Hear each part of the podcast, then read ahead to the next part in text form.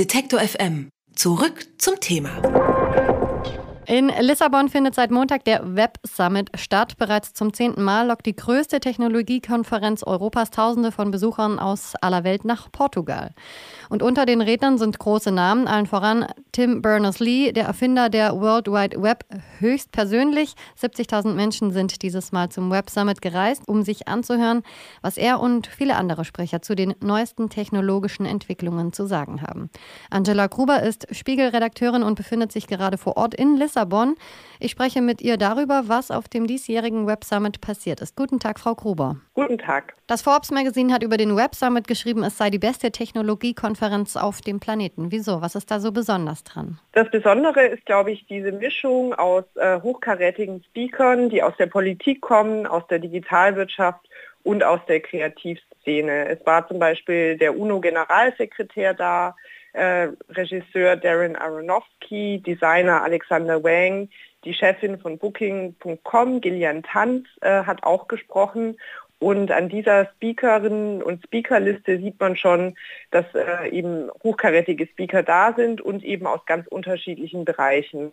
Und die Konferenz bietet auch den Teilnehmern, wie wenige andere, glaube ich, die Möglichkeit, sich untereinander zu vernetzen. Und das ist natürlich besonders wichtig, wenn man gerade selber ein Start-up gegründet hat und versucht, sich zu etablieren in der Tech-Szene. Genau, Sie haben es jetzt schon so ein bisschen angeschnitten, was genau passiert auf diesem Event. Also sind das viele Vorträge, die man sich einfach anhört? Das ist äh, ein großes Miteinander?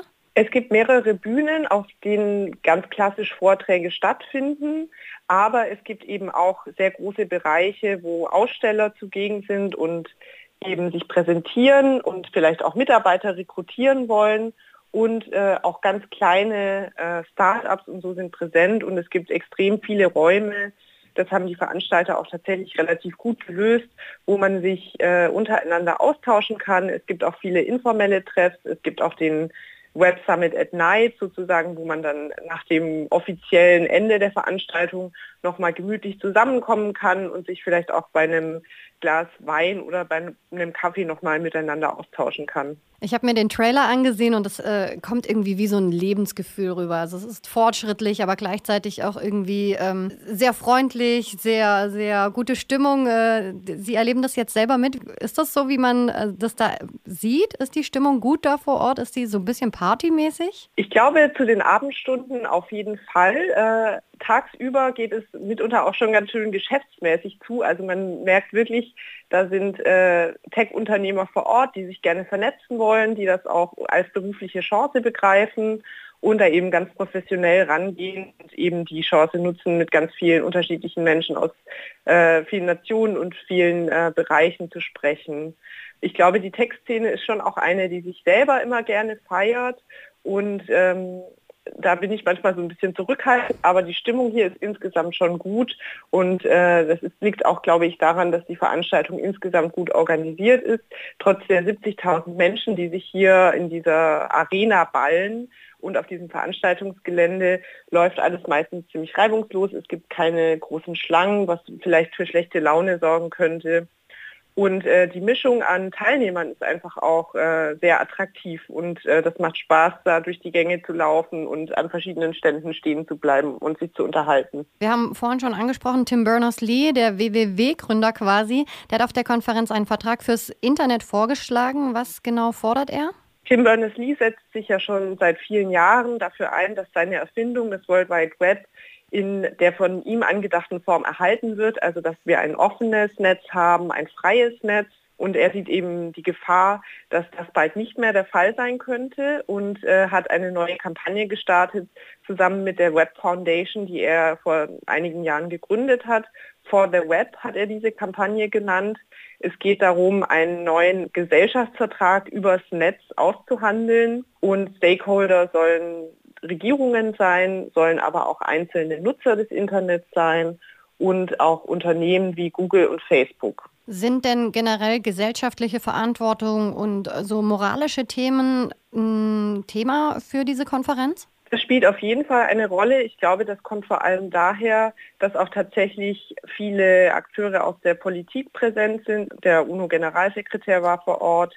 Aber ein Vortrag, den ich auch besonders spannend fand, war der von Margrethe Vestager gestern. Das ist die EU-Wettbewerbskommissarin, die eben vor diesen Tech-Unternehmern für eine faire Digitalwirtschaft geworben hat, die auch Privatsphäre, Interessen der Nutzer nicht vergisst. Sie haben vorhin schon angesprochen, 70.000 Besucher ungefähr. Ähm, die Veranstaltung ist in den letzten Jahren sehr stark gewachsen. Wie kam das?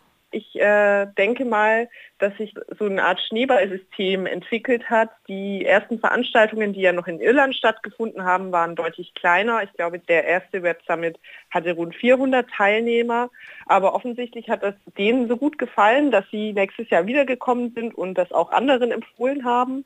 Und ich glaube, die äh, Szene hat einfach einen sehr großen Bedarf, sich auszutauschen, auch mit anderen Bereichen. Und ich glaube, was auch eine Rolle spielt, ist, dass da auch tatsächlich Bereitschaft ist von den Firmen, äh, Mitarbeiter hinzuschicken und ein bisschen Geld locker zu machen, um sich da zu vernetzen. Sie haben jetzt gerade schon die Netzwerke angesprochen, die Unternehmen. Für wen ist äh, diese Veranstaltung in Lissabon besonders relevant? Ist es die Mischung, dass eben jemand erzählen kann, dass man über diese moralischen Themen genauso spricht? Ist es wichtig von der Seite der Großen, die was geben können, oder ist es wichtiger für die Kleinen, die dort hingehen und ganz viel mitnehmen können? Also ich glaube, die Veranstaltung ist für die ganz großen Player total relevant, zum Beispiel Google, Microsoft oder Netflix, die sich eben dort präsentieren können, sich vielleicht auch als attraktive Arbeitgeber präsentieren können und sozusagen am Puls der Zeit sind und auf dieser als cool wahrgenommenen Konferenz zugegen sind. Und gleichzeitig ist die Konferenz natürlich auch für die ganz kleinen Teilnehmer oder die kleinen Akteure relevant, einfach weil sie sich hier vernetzen können. Was genau auf dem Web Summit 2018 in Lissabon passiert ist, hat uns Spiegelredakteurin Angela Gruber direkt aus der portugiesischen Hauptstadt berichtet. Vielen Dank. Sehr gerne. Unterstützen Detektor FM slash Danke.